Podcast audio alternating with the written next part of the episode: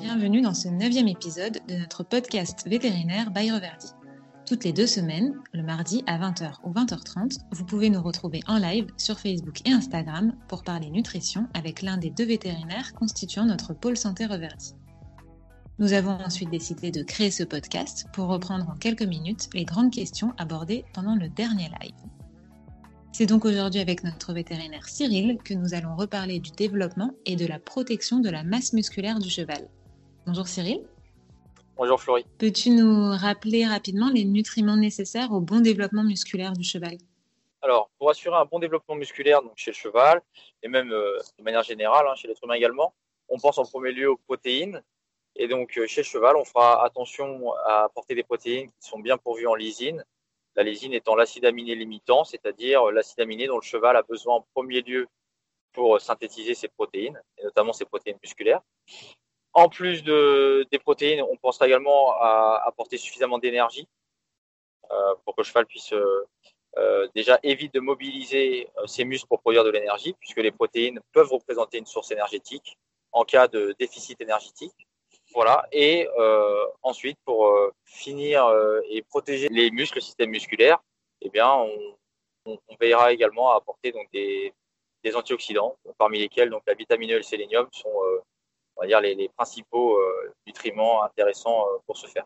Ok, super. Donc, assurer les besoins énergétiques du cheval et ensuite s'assurer que qu'il y a une bonne couverture en, en protéines et en acides aminés essentiels, et notamment en lysine. Et, et, à partir de là, est-ce que tu pourrais nous donner une ration type, peut-être pour un poulain, pour un cheval athlète et, et pour une poulinière, pour assurer la couverture de ces besoins-là? Alors oui, euh, déjà, euh, quel que soit le, le type de cheval, euh, il faut avant tout, étant donné que le cheval est un herbivore, euh, s'intéresser au foin, enfin au fourrage et en général au foin. Euh, l'herbe contient également des protéines, hein, mais c'est plus difficile en général de l'analyser.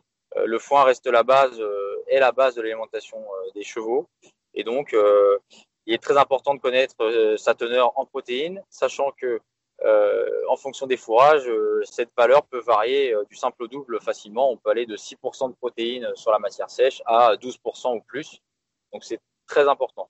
Est-ce que tu peux nous donner une valeur à partir de laquelle on peut considérer que le taux de protéines du foin est un bon taux? En général, on va, on va viser entre 8, 8 et 10 sur le, la matière sèche de protéines. Là, on okay. est sur des points qui sont, euh, on va dire, euh, standards et qui sont, qui sont corrects euh, pour, et bien pourvus en, en, protéines. Donc, une fois qu'on a, qu'on connaît la valeur de son, de son foin, et bien derrière, on va, en fonction du cheval, apporter une alimentation concentrée. Alors, pour le poulain, on verra, on fera attention aux excès énergétiques, ça c'est sûr, et on apportera un aliment qui sera relativement qui, qui, sera bien pourvu en protéines, à autour de, de 16 à 18% de protéines de qualité. Alors sur les aliments concentrés, on est plus sur une base, euh, une base soja qui est une, euh, alors une protéine quand elle est bien produite, hein, euh, d'un point de vue on va dire environnemental, hein, que les cultures sont faites dans de bonnes conditions et notamment quand on est travaille du soja français, eh bien le soja est de mon point de vue la protéine végétale de choix de par son rapport qualité-prix également sa, sa, sa, composition en acides aminés, notamment sa teneur en lysine. Ce qu'il faut pour essayer d'évaluer la, la, qualité protéique d'un aliment concentré, eh bien, faut regarder la composition et puis euh, essayer d'avoir comme ça une petite euh, une idée de ce que de ce que contiennent les ingrédients. Alors par exemple, un tourteau de soja euh, sera supérieur en termes d'apport en lysine euh, par rapport à un tourteau de tournesol, par exemple, très supérieur. Donc ne pas s'arrêter au, au, taux de protéines, pardon, mais aller, aller regarder la source également ça veut rien dire parce que comme je le disais, euh, le son de blé euh, euh, qui pourtant on a l'impression qu'il ne contient pas grand chose, bah, contient quand même 15% de protéines, mais une protéine de qualité très médiocre et sur laquelle personnellement je ne compte pas pour apporter de la lysine à des poulains en croissance par exemple. Voilà. Et donc pour le poulain en croissance, donc comme je vous disais, donc 16 à 18% de protéines donc sur une base soja. Ensuite sur un cheval adulte qui travaille de manière plus ou moins intense, en général, on travaille avec des aliments euh, concentrés qui font euh, de l'ordre de allez, 12% de protéines, même si cette valeur est, on va dire, un petit peu artificielle, puisqu'il faut, il faut considérer la quantité distribuée donc, quotidiennement. Euh, pour les chevaux, par exemple, qui couvrent leurs besoins énergétiques en ingérant du fourrage, eh on pourra être amené à apporter soit un aliment type céréales free qui va faire autour de 20% de protéines, mais on n'en apportera que 1 kg par jour, voire on pourra apporter un supplément type myostimule euh, qui lui contient 45% de protéines et on l'apportera à hauteur de 100 à 200 grammes par jour. Voilà, en plus de, minéraux enfin, et et de vitamines pour le myostimule, alors que dans le céréal free, les oligo-éléments et vitamines sont apportés au sein de l'aliment. Et pour les chevaux qui travaillent, qui font de la compétition, par exemple, là, on sera sur des aliments type adulte ou adulte énergie, qui font 11 à 12, 11 à 12 de protéines et et euh, en théorie, euh, quand on associe ces aliments dans des quantités, euh, les quantités recommandées, hein, un cheval de, compétition même, on est autour de, de 3 kg par jour, associé à un foin de qualité donc correct, hein, avec qui contient 8 à 10% de protéines sur la matière sèche, eh bien, on, couvrira de manière satisfaisante les besoins journaliers en, en protéines et notamment en lysine du cheval à l'effort. Et est-ce que tu peux nous dire comment tu estimes ou juges du bon état musculaire, de la musculature du cheval? Alors effectivement, bonne question, puisqu'il faut, il faut bien différencier l'état musculaire de l'état corporel, c'est-à-dire de l'état d'engraissement. Euh, moi, en pratique, je regarde en premier lieu le dos, la ligne du dos. Euh, voilà, donc euh, l'encolure également, le, le, plat de l'encolure. Donc la ligne du dos, on, en, en, général, donc euh, on s'attend à avoir une dos qui est bien remplie, en tout cas qui va être plutôt convexe au niveau de la, donc bombée légèrement au niveau de la zone lombaire, hein, au niveau des, des lombaires et on sera au niveau thoracique et garrot plutôt sur, euh, sur une ligne du dos qui va être euh, plane et, euh, et qui peut être légèrement concave au niveau du garrot sur des chevaux âgés de grande taille, mais qui reste dans, dans, une, voilà, dans une proportion raisonnable. Donc une ligne du dos bien, bien fournie, en tout cas bien pourvue en muscles, une encolure qui n'est pas, qui n'est pas concave, donc creusée également, et puis une arrière-main bien musclée. Alors la croupe, on fait attention sur la, la, partie donc supérieure, donc au niveau de la croupe, puisqu'on a euh, sur les chevaux qui ont un état d'engraissement euh, assez marqué, on a un stockage, on a des masses graisseuses qui peuvent se trouver à ce niveau-là, et donc ça peut venir euh, les masses graisseuses, étant donné qu'elles enrobent les masses musculaires, on, peut avoir finalement une zone qui est artificiellement, en tout cas qui est qui présente une qui est bien bombée sur des, des chevaux qui sont bien au niveau de l'arrière-main euh, sauf qu'on n'est pas euh, forcément capable de dire si c'est du muscle ou du gras. Et puis aussi, l'autre point important pour essayer de, de, de, différencier et de faire la part des choses entre euh, l'état d'engraissement et l'état musculaire, je regarde toujours la couverture graisseuse, donc au niveau des côtes notamment. On n'a on a pas de muscles, en tout cas les muscles sont surtout intercostaux. Quand on a un cheval qui est, bien couvert au niveau de, des côtes, on peut supposer que l'état d'engraissement est, est, marqué en tout cas. Quand on a du mal à sentir les côtes par exemple. Euh, voilà, pour évaluer euh, l'état musculaire. Le, ventre aussi, la sangle abdominale, puisqu'un cheval qui est ventru, étant donné que le ventre est, tenu par euh, une sangle abdominale qui se compose de trois couches musculaires, quand on a un cheval qui a un ventre distendu, on peut également supposer que les apports protéiques sont insuffisants et en tout cas que la, la musculature abdominale est insuffisante. Alors c'est pas la seule explication. On peut aussi après avoir une, alimentation et notamment un fourrage qui, est, contient des, fibres grossières mais euh, c'est un autre point d'évaluation. Donc la ligne du dos, l'encolure, la sangle abdominale, euh, qui pour moi ce sont les points essentiels quand j'essaie d'évaluer la musculature d'un cheval. Euh, ok, merci. Euh, et du coup, comment faire pour favoriser la reprise de muscles chez un cheval euh, qui présente une amyotrophie? Est-ce que euh, il faut différencier les cas si tu as un cheval qui manque d'état, un cheval qui a été temporairement arrêté et qui va reprendre une activité, un vieux cheval Comment on gère alors effectivement, tous ces différents cas? On va regarder euh, aussi bien l'état musculaire que l'état euh, d'engraissement. Donc si on a un cheval qui est globalement euh, donc amaigri, c'est-à-dire avec les côtes apparentes, euh, une musculature dorsale insuffisante, on a deux façons de faire. Si on a euh, du temps et un bon foin, on peut, euh, on part sur une alimentation classique, type adulte énergie. voilà, on peut ajouter de la flore et de l'huile pour l'état d'engraissement. Et euh, voilà, si on veut améliorer les choses au niveau musculaire, on peut ajouter du myostimule, par exemple, pour renforcer les apports protéiques. L'autre approche est de partir directement sur un aliment euh, protéiné, type aliment breeding. Et là, on pourra aussi y associer de l'huile et de la flore, donc des probiotiques, pour favoriser euh, la reprise musculaire et euh, en même temps la reprise euh, euh donc de, de, masse musculaire, de masse graisseuse, donc de, de, reprendre, de retrouver un état d'engraissement qui est satisfaisant. D'accord, donc d'abord vérifier l'état d'engraissement du cheval et ensuite, euh, si la ration qu'il reçoit est déjà équilibrée, à ce moment-là, ajouter un, un, complément comme le myostimule ou partir sur un aliment comme le, le breeding plus riche en protéines. Voilà, en plus d'un travail, euh, travail adapté, euh, pour bien sûr, puisque bon, l'alimentation est bien sûr primordiale, mais en plus de ça, il faut bien sûr mettre en place un programme, un programme d'exercice physique et puis de, de, de, mise, de remise au travail qui est adapté, qui correspond aussi bien à à l'état de musculaire du cheval, mais également à, à, son état de préparation au niveau cardio-respiratoire notamment et puis articulaire. Et pour le vieux cheval, est-ce qu'il y a des, des, cas différenciés en fonction, il me semble, s'il mange correctement son foin ou pas? Comment est-ce qu'on le gère le, Comment gère-t-on le vieux cheval qui a du mal à, à maintenir une musculature euh, correcte? Après, après 15 ans et encore plus après 20 ans, euh, on a euh, finalement le, le, muscle, en tout cas la, la, la musculature du cheval euh, est renouvelée perpétuellement. On a une synthèse avec une destruction de muscles on a quelque chose qui est, euh, qui est mobile, hein, qui est évolutif. Et donc chez le, vieux cheval, on a une particularité, c'est-à-dire que la, destruction, si on peut parler comme ça, le catabolisme en tout cas, est, plus, euh, efficace, plus rapide que, la, synthèse, la production, qu'on appelle encore anabolisme. Donc on a une rupture d'équilibre plutôt en faveur de la destruction. Donc on a des chevaux qui ont plus de difficultés à se maintenir euh, dans un état musculaire satisfaisant.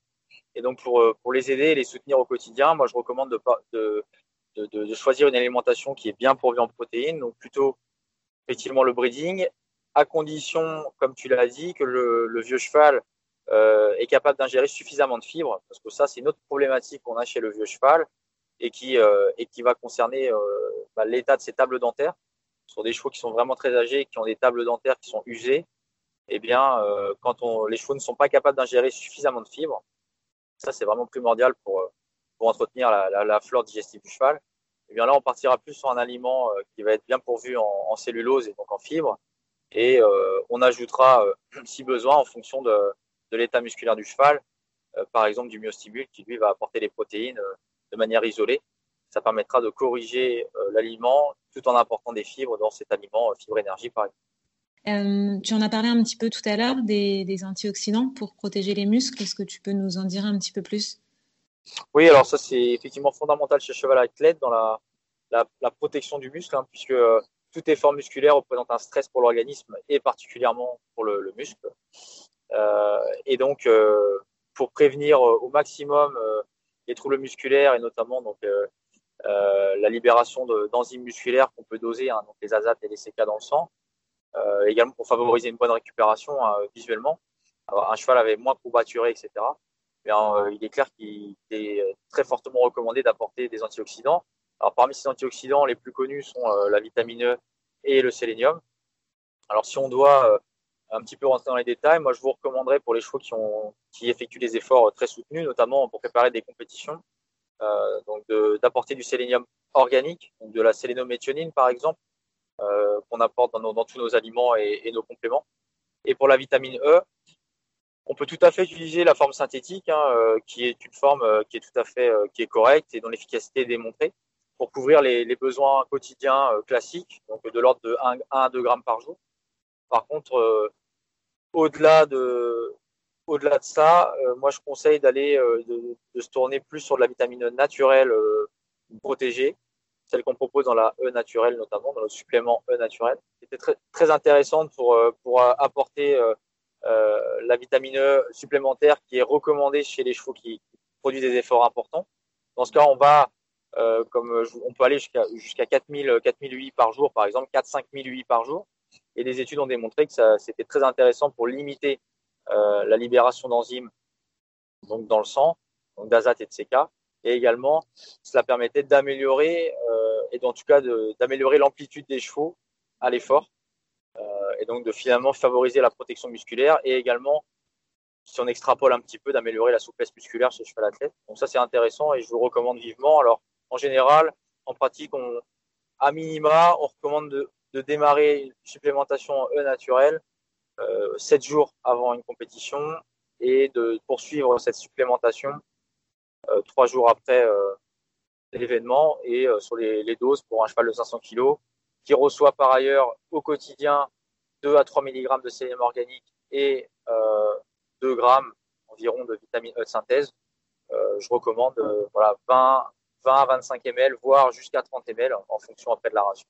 Donc, couvrir, couvrir euh, les, besoins quotidiens en vitamine E et en sélénium, et euh, avec la ration, ou enfin avec l'aliment concentré, ou éventuellement avec un complément comme le E-sélénium, et pour encadrer une, une compétition euh, importante, complémenter le cheval avec de la vitamine E sous forme naturelle. Exactement. Et après, il existe d'autres antioxydants comme la vitamine C qui est intéressante pour recycler la vitamine E dans l'organisme. Donc on peut en apporter même si le cheval est capable d'en synthétiser au niveau de son foie. Et puis après, il existe d'autres antioxydants, notamment les extrêmes de, de melons, de fruits, qui peuvent être riches en, antioxydants naturels euh, notamment. Et lors du live d'hier, il me semble que tu avais parlé des oméga 3 aussi pour la souplesse musculaire. Oui, effectivement, bonne remarque. Euh, les oméga 3 sont également intéressants pour, euh, puisque ce sont des acides gras essentiels qui vont s'insérer dans les membranes et notamment les membranes musculaires et également des globules rouges. en fait, en s'insérant dans les membranes, ils vont améliorer la, fluidité de ces dernières et donc potentiellement euh, limiter euh, bah, les, les, lésions sur, sur, au niveau musculaire. Et, euh, et donc ça c'est intéressant. Alors il faut, il faut être patient puisque pour, pour finalement obtenir une bonne insertion de ces oméga 3 dans les membranes, en général on considère deux à trois mois. Et, euh, mais ça, ça peut être intéressant d'un point de vue diététique dans la ration quotidienne d'apporter des, des, matières grasses euh, qui sont bien pourvues en oméga 3.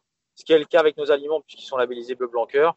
Et euh, vous prenez par exemple un aliment comme le spécifique, eh bien, ce, ce dernier apporte plus de 30 grammes d'oméga 3 par kilo, ce qui est, ce qui est conséquent hein, et, et, qui, de mon point de vue, est très intéressant également pour la, la, sphère musculaire, en plus de, de l'immunité, etc. Extra, merci. Est-ce que tu veux ajouter quelque chose? Bien non, rappelez juste que je vous conseille en premier lieu d'analyser votre foin, de savoir ce que vous apportez avec votre foin, puisque euh, dans la grande majorité des cas, le fourrage représente euh, bah, plus de trois quarts de la ration du cheval. Ça, c'est vraiment très très important euh, de savoir ce que votre foin apporte. Et puis après ça, vous pouvez nous contacter si vraiment vous avez des questions. Mais après, il faut apporter la ration complémentaire qui va bien, qui est qui va apporter la lysine manquante, etc. Et, et l'ensemble des acides aminés d'ailleurs essentiels. Pour, euh... il, y en a neuf en tout, c'est ça? Oui, c'est ça, il y en a neuf. Après, voilà, sans rentrer dans les détails, mais c'est ça, neuf. Euh, chez cheval, en général, c'est lysine, après tréoline. Pour la, le développement musculaire, on, on, parle également assez souvent de la leucine, etc. Mais bon, globalement, choisir des bonnes sources protéiques, le soja, de mon point de vue, est intéressant. On peut également avoir recours à la protéine de pomme de terre, à la protéine de lait, notamment chez les jeunes. Donc voilà, il faut essayer de garder une approche qualitative, pas trop rentrer dans les chiffres. Après, sauf si vous aimez ça, il n'y a pas de problème. Mais euh, en, en, abordant ça de cette manière, en théorie, on arrive à bien faire les choses. Et puis, euh, voilà, en dernier lieu, ce qu'il faut, c'est regarder l'état de son cheval, euh, l'état musculaire, euh, de, de, de, de, mettre, de, de faire le rapprochement avec le travail qu'il effectue. Parce qu'on peut aussi améliorer les choses d'un point de vue travail. Moi, je, je, ne suis pas coach sportif, mais il y a toujours moyen d'affiner les choses. Donc voilà, globalement, c'est cette, approche qu'on qu conseille et, et qu'on qu fait au quotidien et qui, réussit plutôt bien euh, au choix de nos clients. Extra, merci Cyril. Et merci à tous d'avoir suivi cet épisode. On espère qu'il vous a plu et on vous donne d'ores et déjà rendez-vous le mardi 25 mai pour un nouveau live dans lequel nous parlerons d'ulcère gastrique. À bientôt!